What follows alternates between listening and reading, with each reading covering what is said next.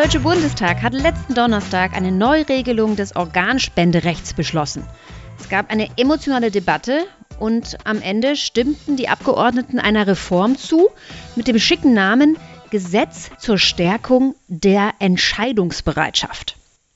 Was das jetzt konkret für uns bedeutet und ob damit wirklich mehr Organspenden in den Krankenhäusern eintreffen, darüber spreche ich mit Professor Dr. Friedrich Breyer. Er ist Professor für Wirtschafts- und Sozialpolitik an der Uni Konstanz. Mein Name ist Verena Utikal. Wenn ihr Lust habt, dann hört doch in die anderen Folgen von Ja, Nein vielleicht rein. Die findet ihr überall dort, wo es Podcasts gibt. Zum Beispiel bei Audio Now oder auch in der NTV-App. Vernetzt euch gerne auf Facebook, Twitter oder LinkedIn.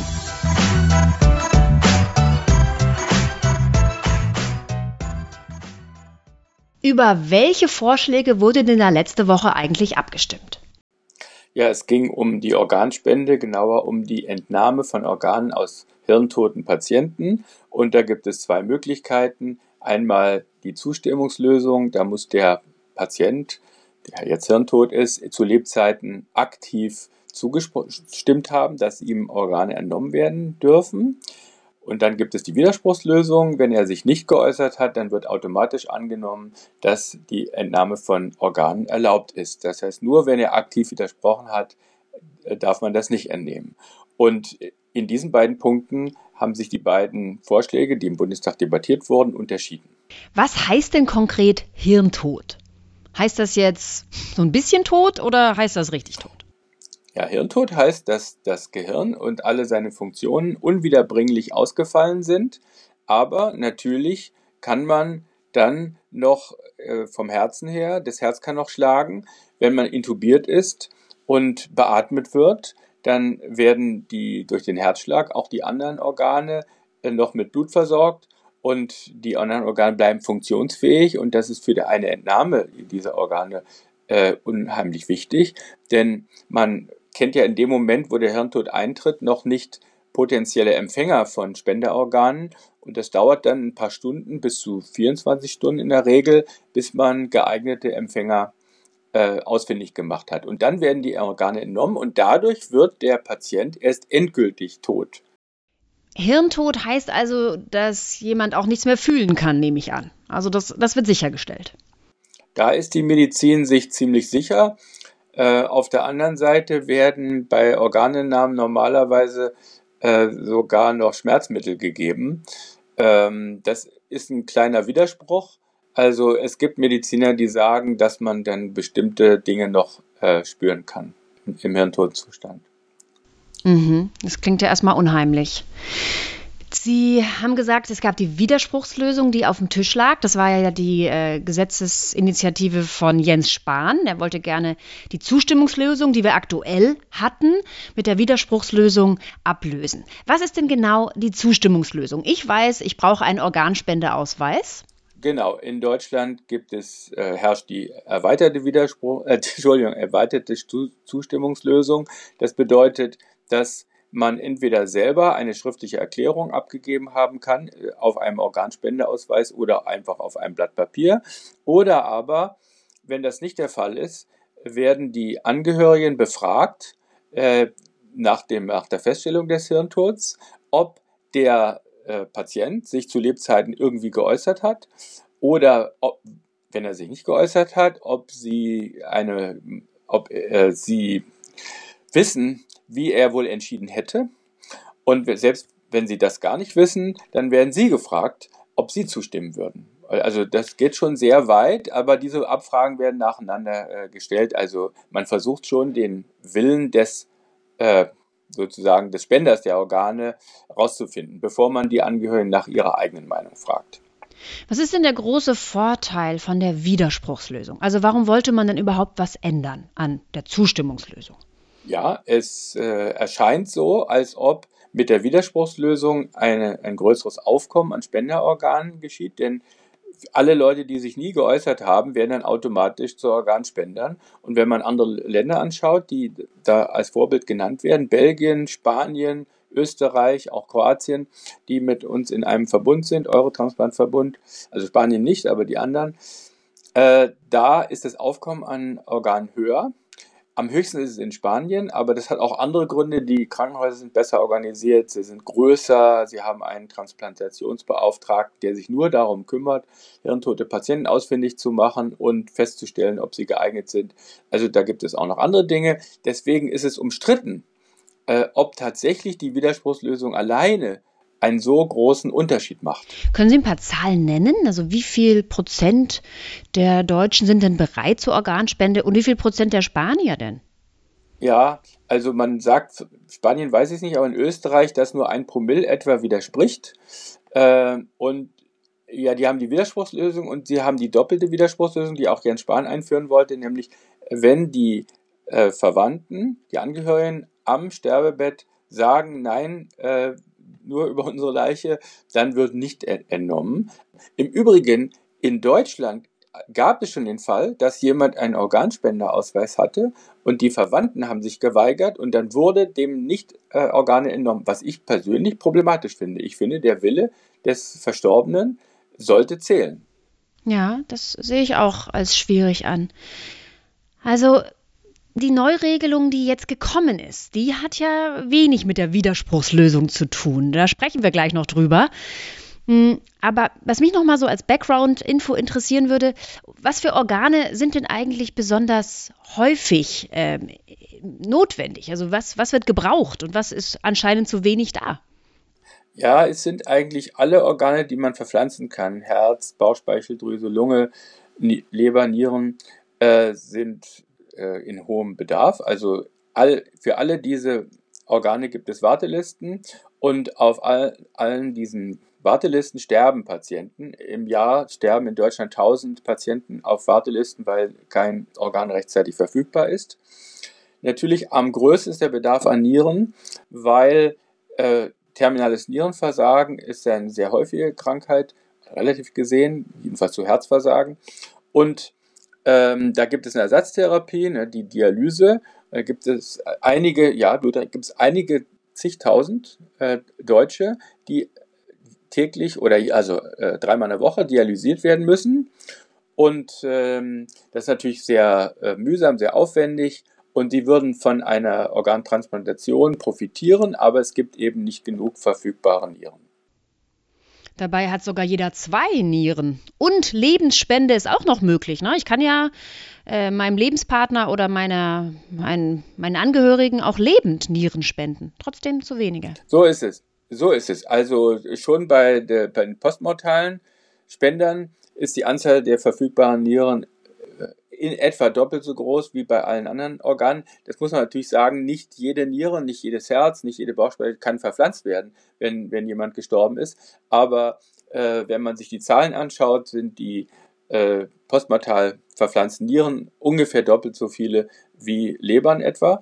Äh, und dazu kommen eben noch in Deutschland ungefähr 400, also sind, sind etwa 1800 ähm, postmortal gespendete Nieren wir haben etwa 900 äh, Organspender im Jahr, postmortal, und 400 Nieren, die lebend gespendet werden. Also die machen schon einen ordentlichen Prozentsatz aus. Und bei Lebern ist es eine kleinere Zahl, aber auch Leberlappen kann man ja im, äh, im lebenden Zustand spenden. Mich interessiert immer, warum etwas passiert oder warum etwas nicht passiert. Und in diesem Fall was für Gründe haben Menschen dafür, sich gegen eine Organspende zu entscheiden? Denn das ist ja das Problem. Wir haben zu wenig Spender. Und warum haben wir das? Was gibt es da für Gründe? Ja, also es, man muss ja hier sagen, dass die Menschen sich nicht für eine Organspende entscheiden. Also viele Menschen zögern und entscheiden sich gar nicht und schieben das raus. Das ist, glaube ich, der größte Prozentsatz derer, die keinen Spendeausweis haben, die sind nicht aktiv gegen Organspende, sondern sie zögern das raus, weil sie glauben, also erstens, sie möchten sich ungern mit dem eigenen Tod befassen und sie glauben, das hat noch Zeit und äh, das mache ich später mal. Äh, also das ist, glaube ich, der Hauptgrund.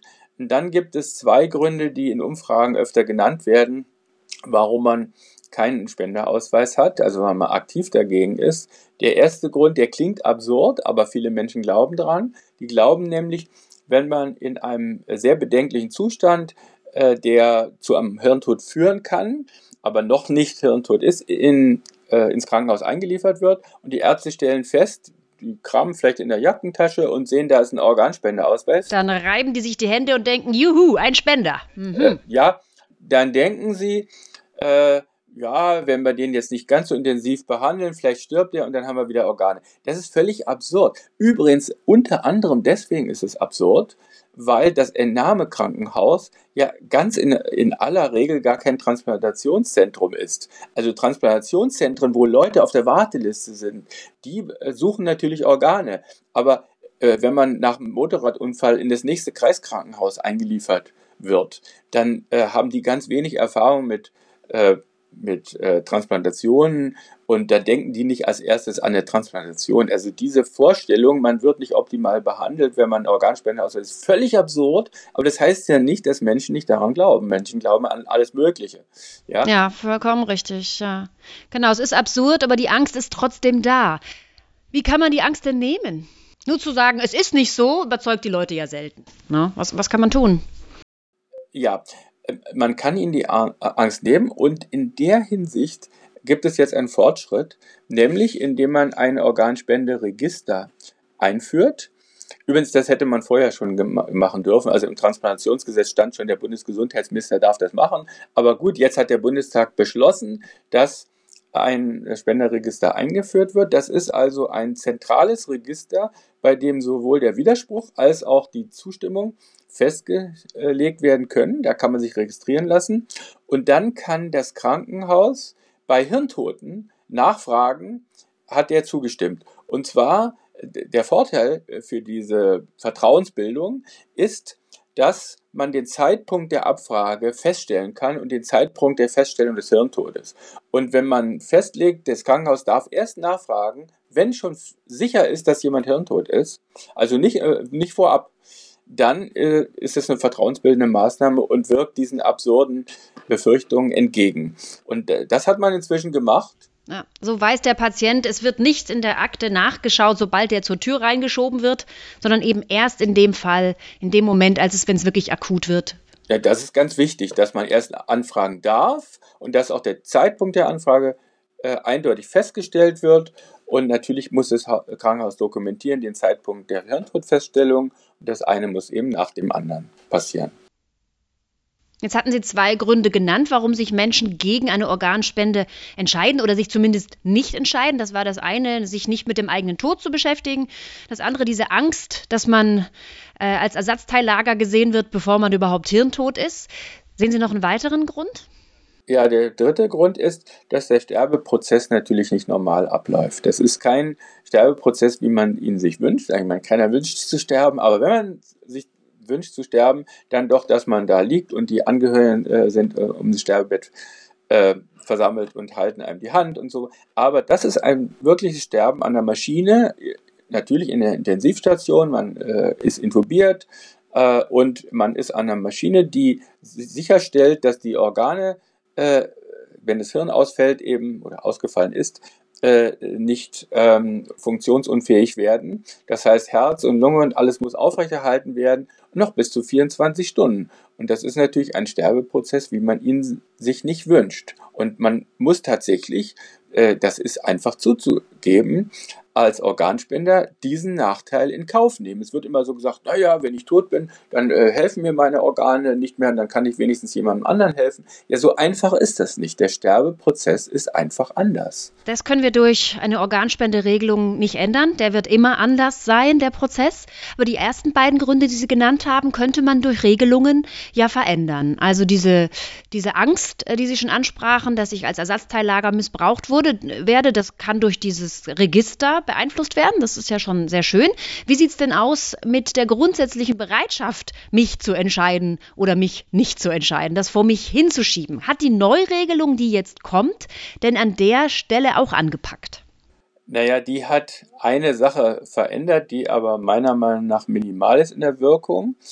Äh, ich sage Ihnen erstmal, wie die bisherige Regelung war. Die bisherige Regelung war, dass die Krankenkassen ihre Mitglieder regelmäßig erinnern sollen, und zwar regelmäßig heißt alle zwei Jahre, an die Möglichkeiten der Organspende und an den Bedarf an Organen und so weiter. Also sie sollten Werbung betreiben für die Organspende. Da gab es immer so einen Brief, ne? So, alle zwei Jahre. Ja, da kriegt man ein Schreiben, kriegt man ein freundliches Schreiben. Mhm. Mit Organspendeausweis drin. Genau.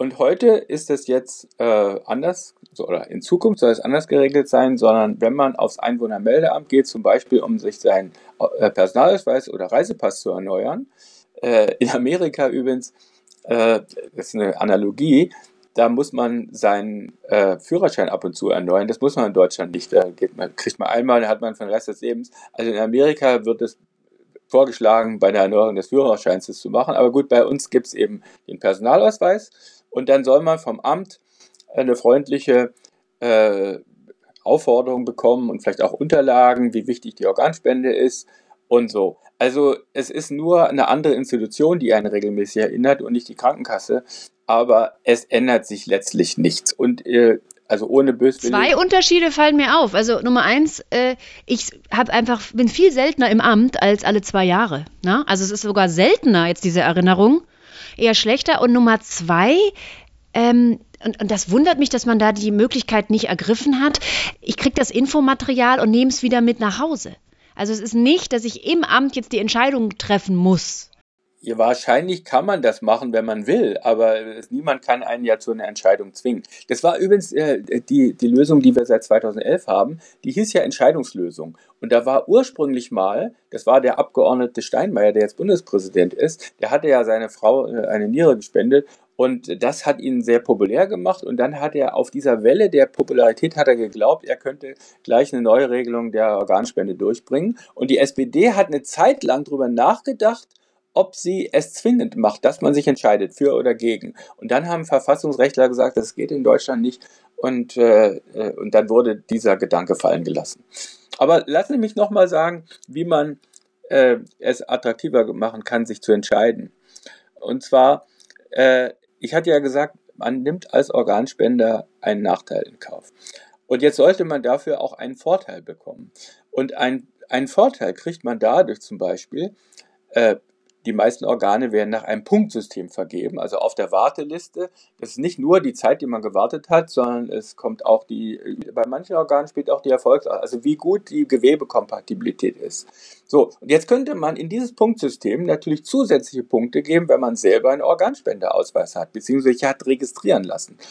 Und das wäre ein großer Anreiz, äh, das zu machen. Und zwar deswegen, weil man sich in diesem Falle nicht ausschließlich mit dem Fall des eigenen Todes befasst, sondern außerdem damit, dass man ja auch ein Organversagen erleiden könnte. Und in dem Fall wäre es gut, wenn man als Organspender registriert ist, weil man dann bevorzugt behandelt wird. Oder zum Beispiel Wartezeit einspart, also auf der Warteliste nach oben rückt. Und äh, das wäre ein starker Anreiz. Und äh, gerade die Tatsache, dass jetzt ein Register eingerichtet worden ist, könnte man dazu benutzen, gleichzeitig diese sogenannte Reziprozitätslösung einzuführen und sich sagen, jeder, der da auf dieser, in diesem Register äh, niedergelegt ist, also registriert ist als Organspender, äh, der kriegt extra Punkte. Kriegt extra Punkte auf der Liste. Das klingt aus meiner Sicht total vernünftig. Warum gibt es das noch nicht? Ja, also es gibt einzelne Politiker, die dafür sind. Im Übrigen, es gibt es in Israel und in Singapur. Und Singapur ist nicht unbedingt unser Vorbildstaat. Israel von den demokratischen Institutionen vielleicht eher. Ähm, einzelne Politiker, ich kenne einen CDU-Bundestagsabgeordneten, die setzen sich dafür ein. Aber insgesamt, also in der Bevölkerung ist es eine knappe Mehrheit, so äh, zwischen 50 und 60 Prozent, die sich in Umfragen dafür ausgesprochen äh, haben. Jetzt Politiker sagen dem Volk ungern äh, diese, diesen Zusammenhang. Wenn ihr Organe haben wollt, dann müsst ihr auch bereit sein, welche zu geben. Das klingt wie eine schlechte Nachricht. Also es klingt immer besser, wenn man sagt, jeder hat Zugang zu Organen und, äh, und natürlich gleiches Recht für alle. Und es gibt angeblich ja auch das Prinzip, dass das eigene Vorverhalten für den Zugang zu Gesundheitsleistungen keine Rolle spielen soll. Das hat auch der Nationale Ethikrat im Jahr 2007 geschrieben. Die haben sich für die Widerspruchslösung, aber gegen die Reziprozität ausgesprochen. Aber ich finde, dieses Argument ist nicht überzeugend, denn das eigene Vorverhalten soll dann keine Rolle spielen, wenn das eigene Vorverhalten möglicherweise nicht schuldhaft ist. Zum Beispiel bei Alkoholikern, die, die jetzt eine äh, Leber verloren haben oder die Leber ist nicht mehr funktionsfähig, die kriegen trotzdem eine, eine Spenderleber. äh, weil äh, vielleicht sind sie nicht daran schuld, dass sie, sondern die bösen Umstände waren daran schuld, dass sie zum Alkoholiker geworden sind. Aber das ist bei einer bewussten Willensentscheidung, ob ich meine Organe spende oder nicht, äh, ist es doch ein Unterschied, ob jemand aktiv dazu beiträgt, diesen Mangel an Organen, den wir haben, zu, zu dämpfen wenigstens, zu verringern, oder ob jemand bewusst sagt, nee, das ist mir egal, äh, ob jemand anders da an Organversagen stirbt, ich gebe meine Organe nicht her das, das muss man doch einsehen, dass man dann einen geringeren Anspruch hat. Das ist eine, eine Frage der Fairness, dass man dann einen geringeren Anspruch auf die Organe anderer hat, wenn man selber die Nachteile, die ich ja vorhin geschildert habe, der einer Organspende für sich nicht in äh, Kauf nehmen möchte. Also wir sehen, es gibt noch viel zu tun und auch viel zu diskutieren. Die Neuregelung ist nicht so klar, ob das eigentlich neu ist und ob sich dadurch was ändert, wissen wir auch nicht. Eine Prognose, Herr Breyer, wie lange wird es dauern, bis wir das nächste Mal im Bundestag darüber abstimmen, wie die Organregelung äh, gemacht werden soll? Ich bin ganz sicher, dass die nächsten fünf, sechs Jahre wenig Chancen sind, äh, etwas, äh, eine Neuregelung zu erreichen, denn es wird immer gesagt werden, naja, jetzt warten wir doch mal ab, wie die Regelung wirkt. Aber man wird dann feststellen, dass die Zahl der Organspender nicht zunimmt. Die hat ja auch in den letzten Jahren nicht zugenommen. Sie ist jetzt auf einem niedrigeren Niveau konstant. Ähm, und dann ähm, wird man vielleicht in sechs oder acht Jahren wieder erneut darüber diskutieren. Dann sprechen wir da nochmal, Herr Breyer. Vielleicht. Vielen Dank für das Gespräch. Ja, bitteschön.